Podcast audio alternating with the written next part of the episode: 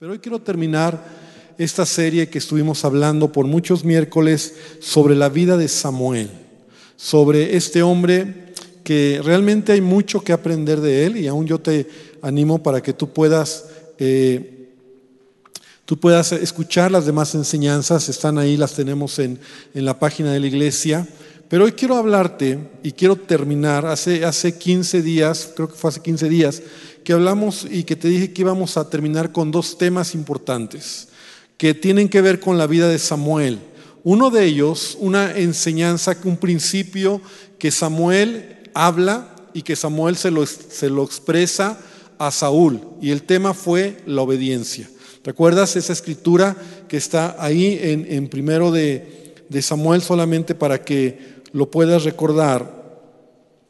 En 1 Samuel, en el capítulo número 15, versículo 22 y 23, en donde es Samuel el que le dice a Saúl, ¿verdad? Se complace Jehová tanto en holocaustos y víctimas como en que se obedezca las palabras de Jehová. Ciertamente el obedecer es mejor que los sacrificios. Entonces este fue un tema que hablamos, un principio que es muy importante, que va a desarrollar nuestra vida. Si nosotros caminamos en obediencia, ¿verdad? vamos a ver la bendición de Dios. Y hoy vamos a hablar del otro principio que este es más interesante, o bueno, es igual de interesante, pero en este caso es Dios quien se lo dice a Samuel. O sea, es por eso que que lo menciono. Entonces abre tu Biblia en 1 Samuel 16, en el versículo número 7.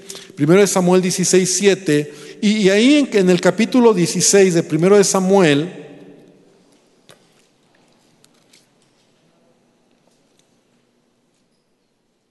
Primero de Samuel, capítulo 16, versículo 7,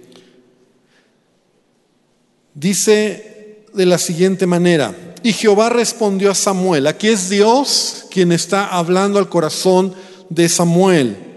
Y le dice, no mires a su parecer ni a lo grande de su estatura, porque yo lo desecho. Porque Jehová no mira lo que mira el hombre, pues el hombre mira lo que está delante de sus ojos, pero Jehová mira el corazón. En el contexto, si tú has leído la historia de Samuel y a lo mejor conoces el contexto, es cuando Samuel va a orar por el siguiente rey, ¿verdad? Porque Saúl no había resultado lo que, lo que Samuel, lo que Dios mismo esperaba, de tal manera que Saúl se convierte en un rey que Dios tiene que desechar a causa de su desobediencia. Entonces ahora Samuel dirigido por Dios, Dios le dice a dónde tiene que ir y cuando él llega aquí a la casa de Isaí, él va a ungir al siguiente rey. Ahora, en, el, en la historia nosotros vemos que Samuel cuando se presenta frente a Isaí, frente a los hijos de Isaí, por lo que vemos, él tiene la idea de que a quien va a ungir es al mayor. ¿no? En este caso, eh, él lo cree porque a lo mejor él se deja llevar por lo obvio, él se deja llevar por lo que era obvio, ¿verdad? Él es el mayor, el mayor era parte del ejército de Israel, eh, seguramente el mayor era un hombre grande, fuerte, de cierta edad, que podía representar o podía asumir la responsabilidad como el siguiente rey, y normalmente el mayor era el que heredaba las mayores bendiciones. Entonces Samuel se, deja llevar en su corazón, aunque no dice nada la palabra, sin embargo vemos cómo eh, es Dios quien habla al corazón de Samuel. Y inmediatamente le dice agua a Samuel, o sea, no te dejes llevar por la apariencia, no te dejes llevar por lo externo, yo te voy a decir quién es el que va a ser. Entonces Samuel, eh, pues yo creo que él está en ese momento frenado, choqueado, pensando, y entonces viene el primero, el primer hijo de Isaí, y le dice, no, no es él. ¿Quién es el siguiente hijo? A ver, el siguiente hijo. No, tampoco es él. El siguiente hijo, tercero, no, tampoco es él. Y así van desfilando los hijos de Isaí, siete hijos de Isaí. Entonces Samuel dice, es que no es ninguno, pero tiene que ser uno de esta casa. Y entonces le dice a, Isaí, ¿no habrá alguien más? Y entonces el padre dice, sí, hay por ahí el más chiquito de todos, ¿no? El que está allá cuidando a las ovejas, ¿no? El más pequeñito que bueno, ni lo llamamos porque pues está tan chavito, es chiquito, es el más pequeño, pero a ver, llámenlo. Y entonces era él. Entonces es lo que vamos a hablar. El tema de hoy es cómo tomamos decisiones en la vida. Solamente por lo que vemos o por lo que nos parece bueno o pedimos a Dios dirección para que nos ayude a tomar las mejores decisiones en nuestra vida. Repite conmigo, las mejores decisiones.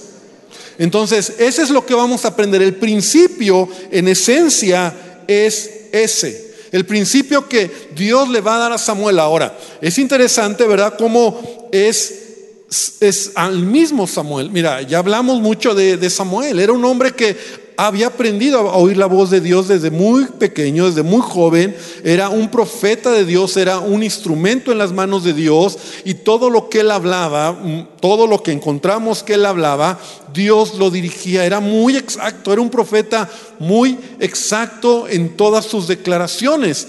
Entonces aquí por poco Samuel se va con la finta, ¿no? Por poco Samuel se va solamente con lo obvio, con lo que tenía que ser el mayor.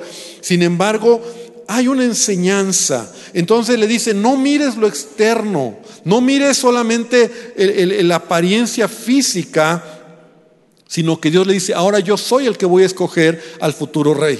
Ahora yo te voy a decir quién va a ser. ¿Por qué? Porque aún cuando, cuando Samuel escogió a Saúl y cuando Saúl fue rey, aunque Dios dirigió también a, a Saúl, es lo que el pueblo esperaba. ¿Recuerdas cómo el pueblo pedía un rey? Y el pueblo quería un hombre que fuera alguien con una gran apariencia, en el sentido militar o en el sentido de personalidad, ¿no? Sin embargo, eh, pues fue una equivocación. Ahora, en este versículo que leímos, primero de Samuel 16, 7, ¿no? que, que lo acabamos de leer, se menciona por lo menos, o no por lo menos, cinco veces Cinco veces se menciona la palabra mirar.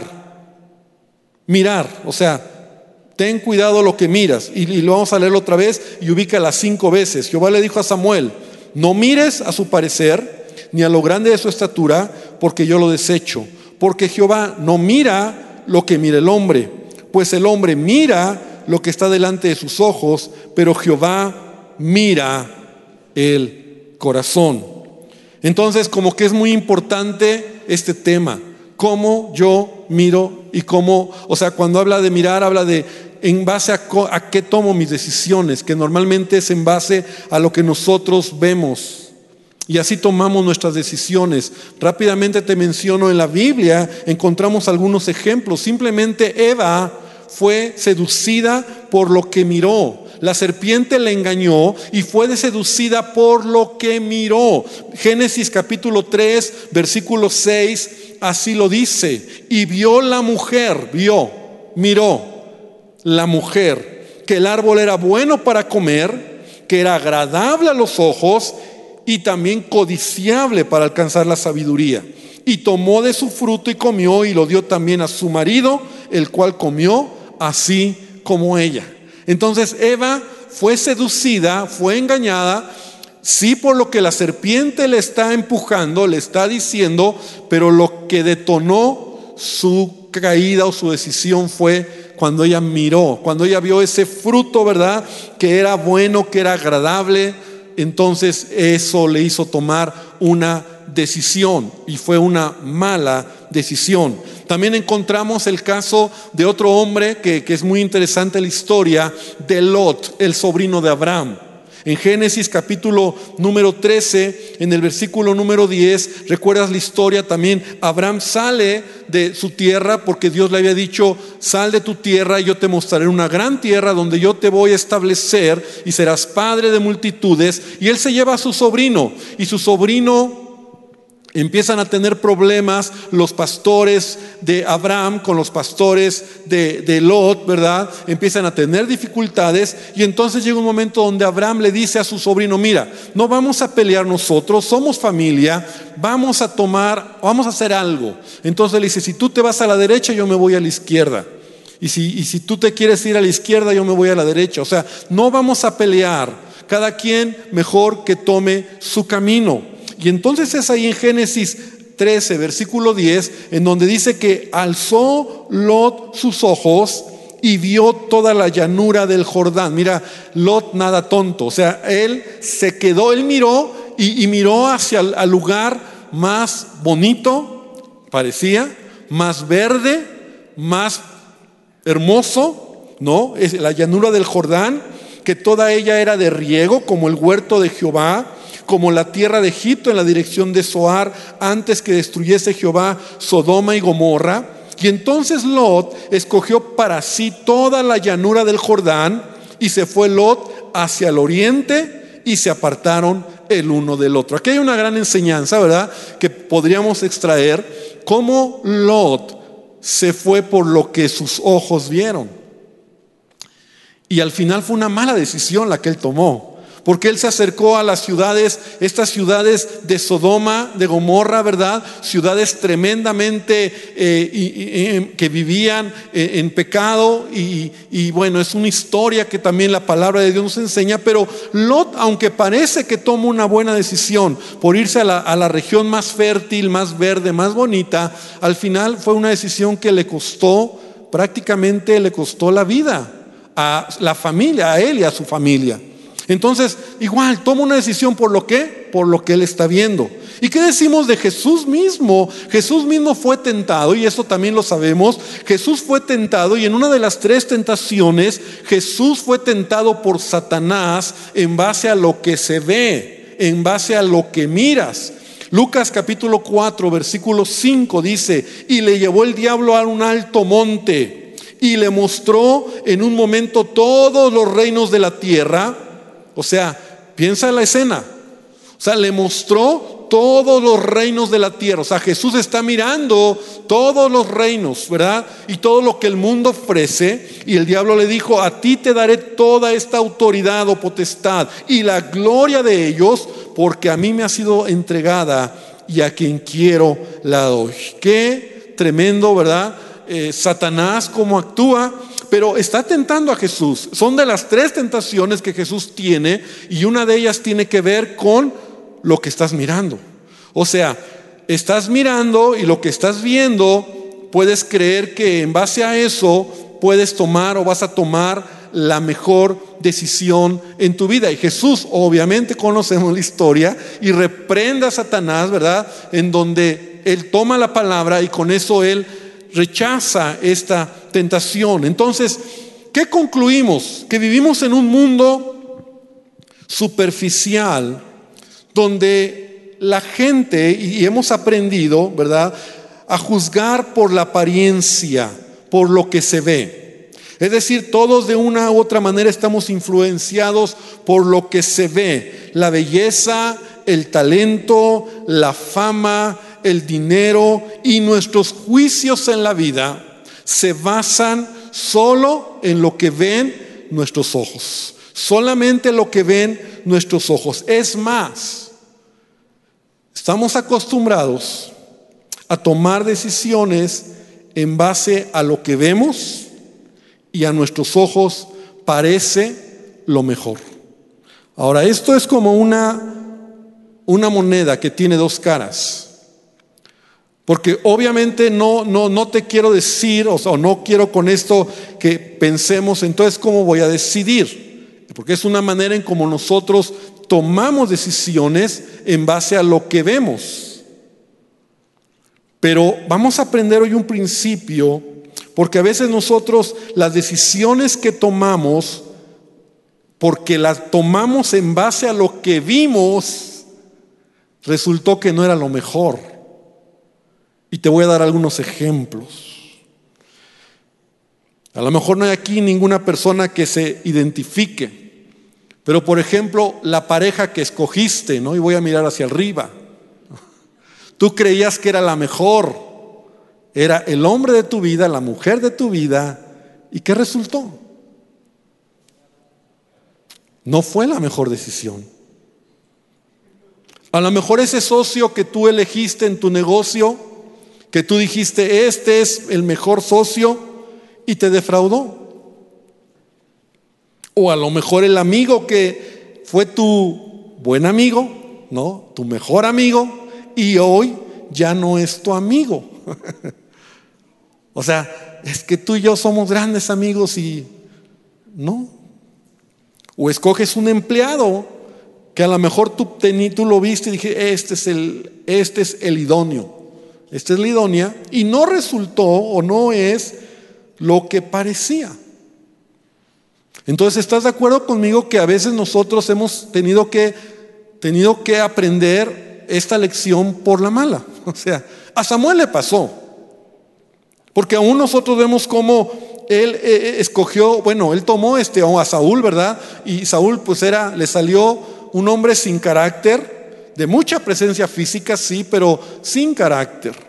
Entonces, si a todos nos ha sucedido, y yo creo que todos nos ha sucedido, debemos aprender este principio, que es lo que Dios le está diciendo a Samuel.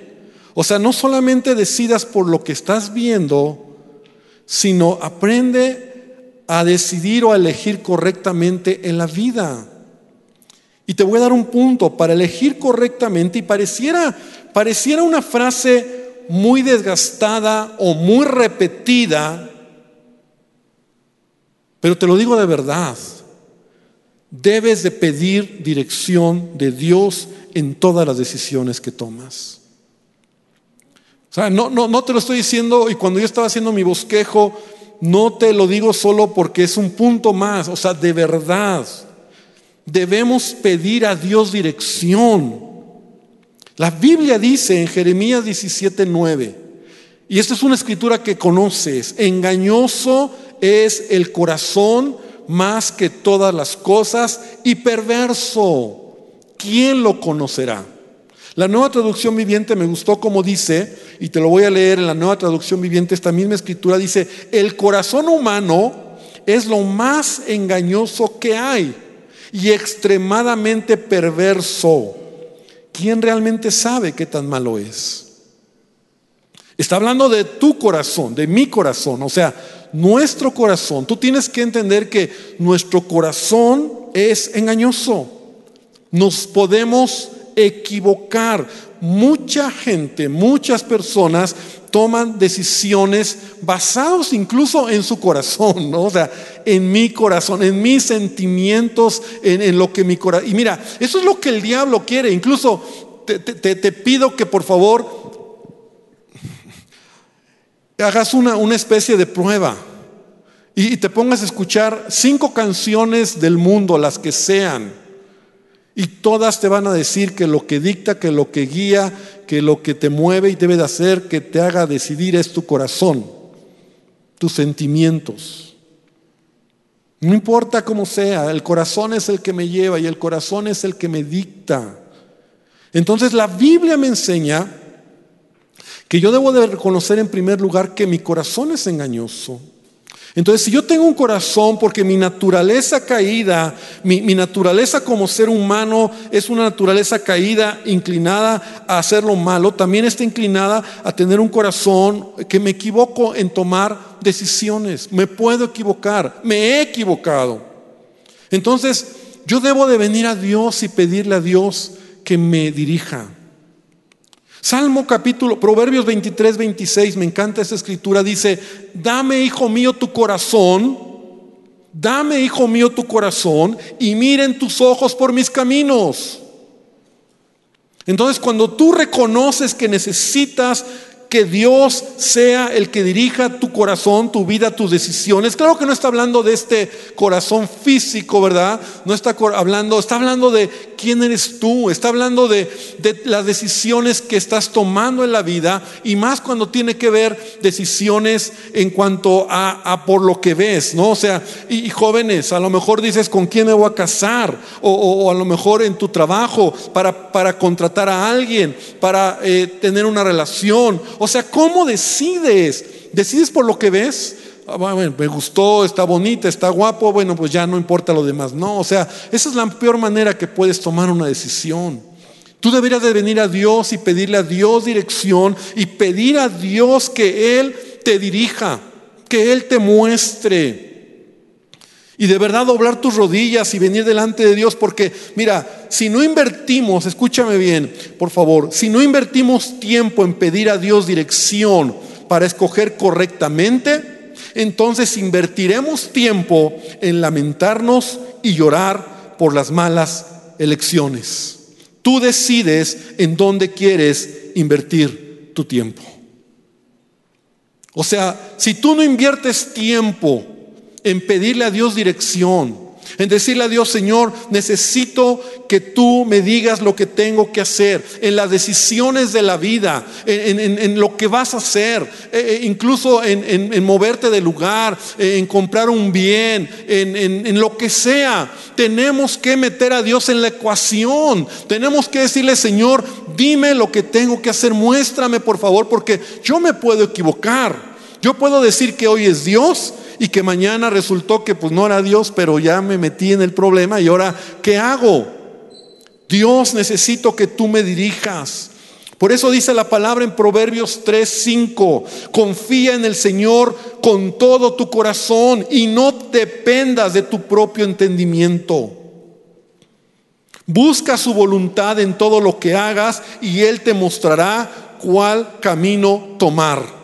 Esta escritura está en nueva traducción viviente y tú conoces la 60 y se reconócelo en todos tus caminos y enderezará todas tus veredas. Pero velo como dice en la nueva traducción viviente. Si tienes Biblia de papel, subráyala, haz una oración, memoriza esta escritura, confía en el Señor con todo tu corazón y no dependas de tu propio entendimiento. Busca su voluntad solamente en lo que, en lo que te conviene, no, en todo lo que hagas, en todo en todo. Por eso a veces nos estrellamos con pared. Por eso a veces elegimos mal. Por eso a veces decimos, ah, yo pensé que era el hombre de mis sueños y resultó ser lo peor que, que escogiste. Escogiste tan mal. Pero, pero, ¿por qué? Porque nos llevamos por nuestro corazón. Pero cuando verdaderamente tú buscas a Dios, buscas su voluntad, le pides a Él, dirección, Él dice, te mostrará el camino que debes de tomar. Entonces no hay, no hay creyentes, o sea, los creyentes, los cristianos, nosotros como hijos de Dios debemos de caminar cada día en la vida con pasos firmes y con decisiones tomadas pidiendo a Dios su voluntad y su dirección en todo lo que hago, en todo lo que soy, en todos mis planes, en todas mis decisiones. Yo debo de pedir la dirección del Señor, porque me puedo equivocar, porque algo me puede parecer muy wow, pero resultó que era un fraude. Mi esposa y yo aprendimos muchas veces esto y, y la verdad es que a lo largo de nuestra vida matrimonial, que ya cumplimos, acabamos de cumplir 30 años de matrimonio, por lo menos dos o tres veces nos equivocamos. Nos equivocamos tomando decisiones en creyendo, en queriendo, perdón, adquirir una casa y fue un fraude. ¿No? Esos lugares donde te dicen, no, mira, aquí ven y, y da una cuota pequeñita, y, o sea, y la regamos, nos equivocamos, perdimos nuestro dinero. ¿Por qué? Porque nuestro corazón es engañoso, porque tú crees que así es, pero tenemos que aprender, tenemos que venir a Dios y decirle, Señor, dime lo que tengo que hacer. Mi corazón me va a engañar, pero yo necesito dirección de ti. Entonces, ese es el principio que vemos, es lo que Dios le está tratando de decir a Samuel, agua Samuel, no te vayas con la finta. Yo te voy a decir quién es. Y entonces Samuel levantó las antenitas, ¿no? Y dijo, ok, entonces no voy a equivocarme. Porque él no iba a ungir, o sea, él podía haber ungido al que no era. Pero, pero fue sensible. Y, fue, y fíjate qué tremendo, fue David, ¿no? O sea, el más chiquito, tenía como 15 años cuando Samuel lo ungió. Pero Dios estaba mirando el corazón de David. Y a los ojos de, a los ojos de mucha gente, podría haber sido loco, ¿no? ¿Cómo, escogió a David? Entonces, debemos nosotros entender este punto. Debo de pedir a Dios, debo de, de pedir a Dios siempre dirección en tomar mis decisiones, las decisiones que voy a tomar, y más cuando son decisiones de vida, cuando son decisiones trascendentes que debo de tomar, debo de pedir dirección del Señor, porque de otra manera me voy a equivocar. Amén. Número dos, nosotros debemos entender que solo Dios mira el corazón del hombre. Que eso es lo que entendemos aquí. El hombre mira, así le dice Dios a Samuel, el hombre mira lo que está delante de sus ojos, pero Jehová mira el corazón. Y este es algo muy fuerte también. O sea, Dios está mirando nuestro corazón. La, la palabra de Dios nos enseña que Él, que Dios, Dios, Dios no ve tanto nuestras acciones externas, sino la intención de nuestro corazón, la motivación. Cuando me refiero a la intención o cuando me refiero a que Dios ve el corazón, Él mira más profundo de lo que tú y yo no podemos ver. No podemos ver nosotros nunca, ni podemos entender el corazón del hombre. O sea, de alguien más. Yo no puedo entender el corazón de otra persona. Y ahorita voy a hablar un poquito más de ello, pero, entendemos nosotros que Dios sí mira nuestro corazón y cuando me refiero a ello, Él está mirando nuestras intenciones, nuestras motivaciones. Y eso es lo que Dios mira en nuestra vida. Debemos de entender esto. Porque Dios ve la motivación del corazón. Eso es lo que vio en David. Dios vio en David un joven que le amaba con todo su corazón. ¿Qué es lo que miró? El amor que tenía David hacia Dios. La fe que tenía David hacia Dios. La pasión que tenía David hacia Dios. No era un hombre de guerra. No era un hombre siquiera maduro todavía David Todavía le faltaba y, mira cómo Dios permitió que pasara por un tiempo bien difícil de prueba. A veces nosotros pensamos en David como sí, el, hombre conforme al corazón de Dios, pero, pero Dios permitió que él pasara un tiempo bien difícil de quebranto, pues porque a lo mejor tenía que darle una muy buena pulida a David, ¿no? Pero sobre todo, Dios está mirando que David tiene un corazón que le ama, que tiene fe en él y que tiene una pasión por Dios. Y eso es lo que agrada el corazón de Dios. Entonces, Dios mira mi corazón, Dios mira tu corazón y la motivación de tu corazón. Yo siempre pongo este ejemplo cuando llego a tocar este asunto. Es como en una iglesia, ¿no? O sea, cuando aquí, aquí, aquí en la iglesia o cuando llega la gente a la iglesia, pues tú ves gente, ¿no? Y tú dices, ah, llegaron, se llenó la iglesia y estaba llena de, de personas, ¿no? 500 personas aquí en el auditorio. Pero Dios está mirando el corazón. Yo, yo como pastor digo, wow, llegaron 500 personas. Pero Dios está mirando la motivación. Muchos vinieron a fuerzas, muchos llegaron de malas, muchos solamente están porque los traen, otros están porque están tratando de coquetear a la novia o al novio. Y todo eso Dios lo está viendo. o sea, Dios ve la motivación. Dios ve la intención. Yo veo una iglesia llena. Dios mira el corazón. Y por eso Dios da a cada uno conforme a la motivación de su corazón. Porque cuando Dios vea entre, entre los 500 o 1000, ve a uno o a dos que tienen un corazón, es Señor, te necesito. Te amo. De verdad estoy aquí no por otra cosa que porque quiero buscar tu presencia y conocer de ti. Dios está viendo eso. Y el que trae la motivación de, de, a fuerzas porque lo trajeron, porque lo amenazaron, porque dijeron si no vienes no te damos permiso para ir con los amigos, pues se sale igual. Y Dios no lo bendice. Porque mira lo que dice Salmo 139, 23. El salmista decía, búscame, oh Dios, búscame, oh Dios, y conoce mi corazón. Pruébame y conoce mis pensamientos.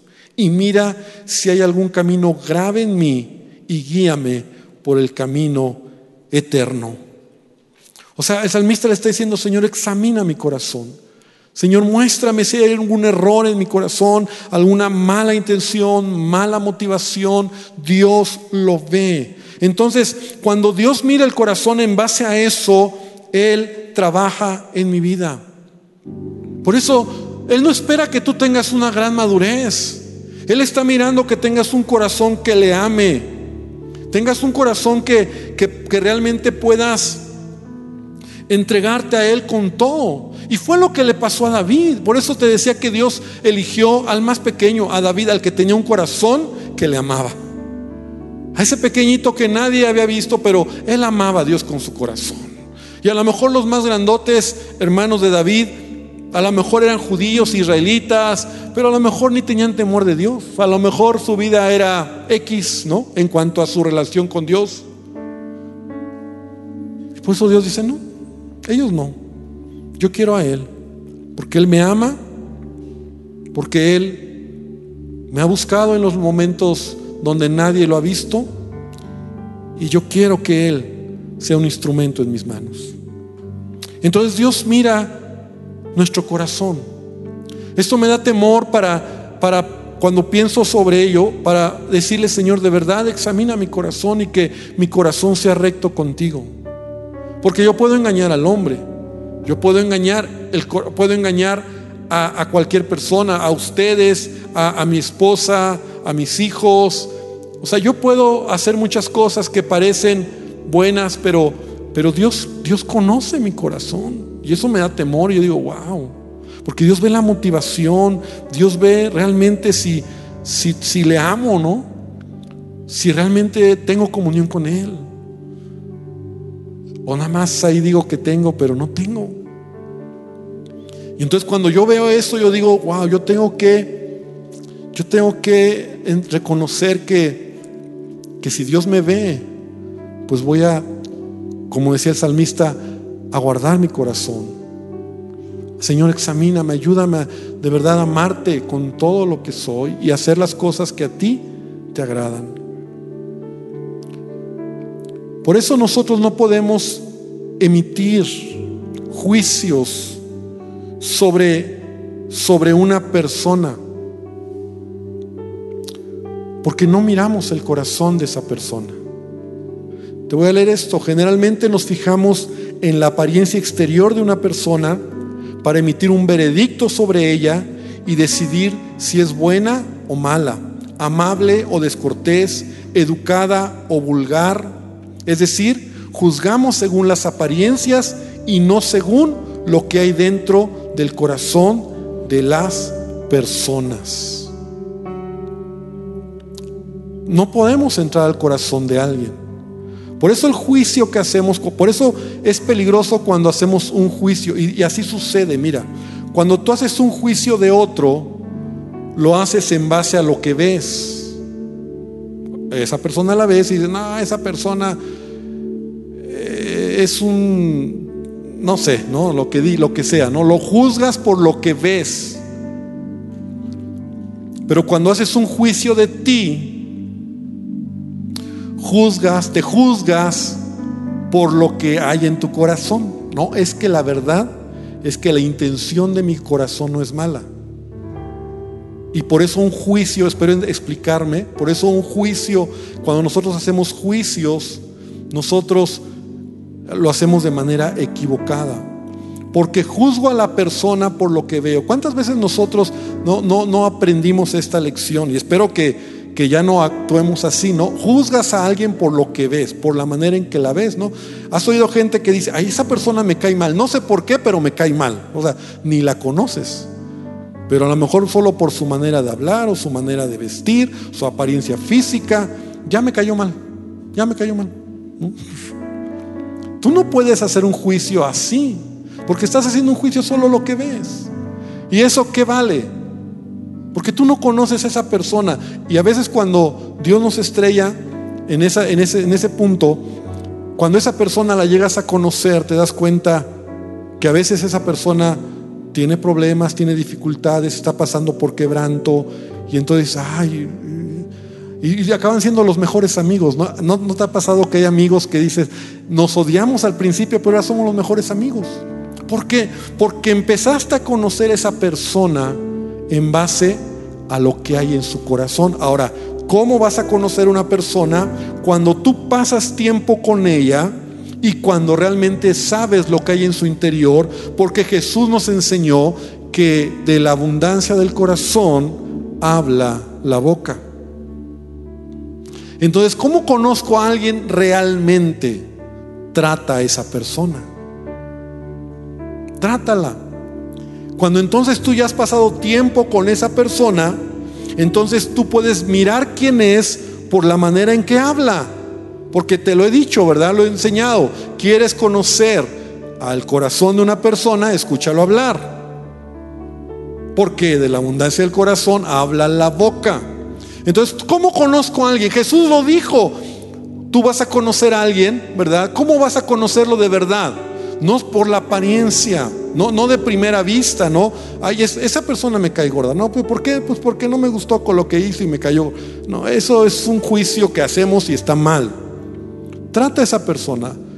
Entonces cuando ya lo has tratado y cuando ves lo que hay en su corazón, a lo mejor sí tiene un corazón malo, a lo mejor sí tiene rollos equivocados, a lo mejor, no sé, pero ya entonces puedes decir, ¿sabes qué? Yo no me junto con él porque es alguien que, que, que siempre está quejándose, es alguien que siempre está criticando, chismeando, es una persona que no me gusta la manera en que, porque ya lo conociste un poco más porque hablaste con Él, te relacionaste con Él, te acercaste a Él, pero las apariencias nos pueden engañar.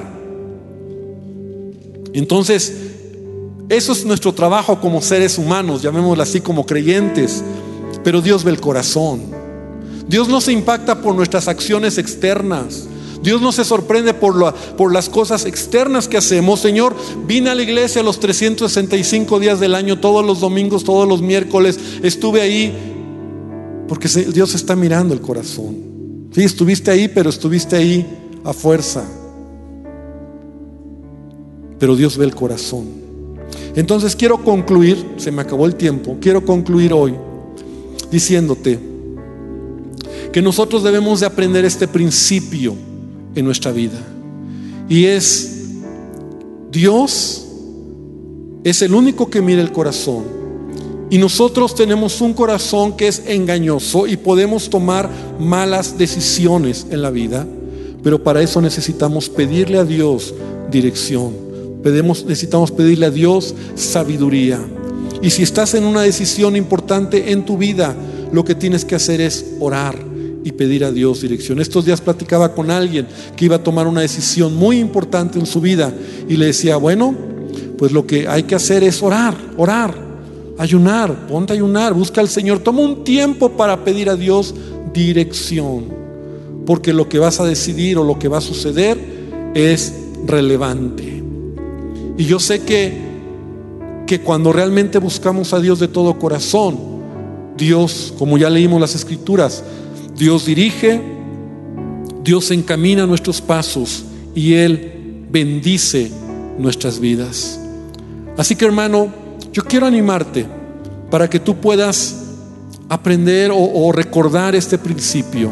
Necesitamos dirección de Dios en todo lo que hacemos. Necesitamos que Él sea el que nos guíe en todo lo que hacemos. Samuel finalmente, al final, tomó a David, dice la palabra que entonces lo ungió, derramó el cuerno de aceite que llevaba sobre David y le dijo, tú serás el próximo rey de Israel.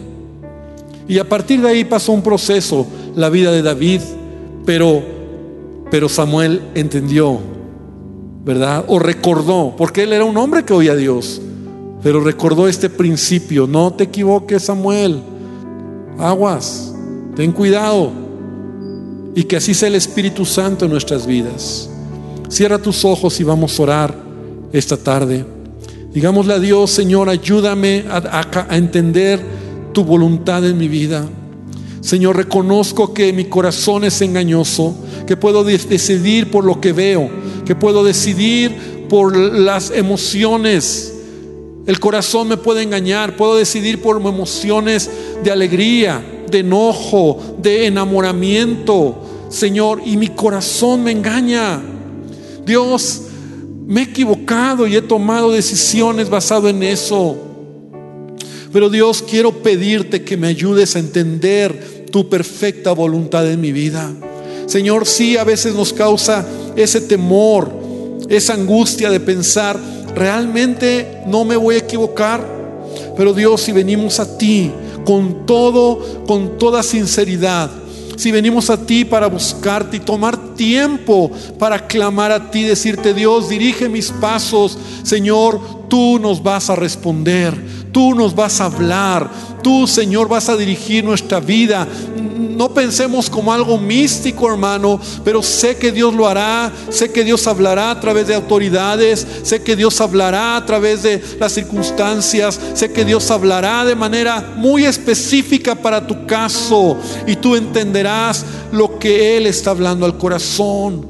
No decidamos basado en nuestras emociones. Pidámosle a Dios dirección y también entendamos que solo Dios mira el corazón, que cada día podamos nosotros ser agradables a Él, porque Él mira la motivación, Él mira la intención, Él mira cuando nos desviamos, Él mira cuando nuestro corazón se divide, Él mira cuando nuestro corazón se enorgullece, Él mira cuando nuestro corazón por dentro está enojado, aunque por fuera todo esté bien, o está orgulloso, aunque por dentro demos una sonrisa. Él mira realmente lo que hay ahí cuando estamos esperando la recompensa o estamos esperando que alguien o algo suceda. Y, aunque parece todo bien por fuera, por dentro estamos mal. Eso es lo que Dios mira. Y Señor, que podamos decir, como decía el salmista, examina mi corazón Gracias Señor, gracias porque en la vida de Samuel encontramos un hombre que te escuchó, un hombre que fue íntegro, un hombre que caminó toda su vida, aún desde antes de nacer fue consagrado a ti. Y Dios caminó toda su vida sirviéndote. Al final de sus días, Él acabó la carrera de pie, la acabó bien. Fue un hombre que fue relevante en la historia de Israel. Dios, gracias por todo lo que aprendimos de este hombre, de este varón. Y Dios, que no solo sea un conocimiento en la cabeza, sino que podamos ser hacedores de tu palabra. Bendice a tu iglesia y bendice, Señor, nuestras vidas, nuestras familias. Padre, gracias por todo. En el nombre de Jesús. Amén y amén. Da un aplauso fuerte a nuestro Dios y que Dios les bendiga. Dios les bendiga, hermano.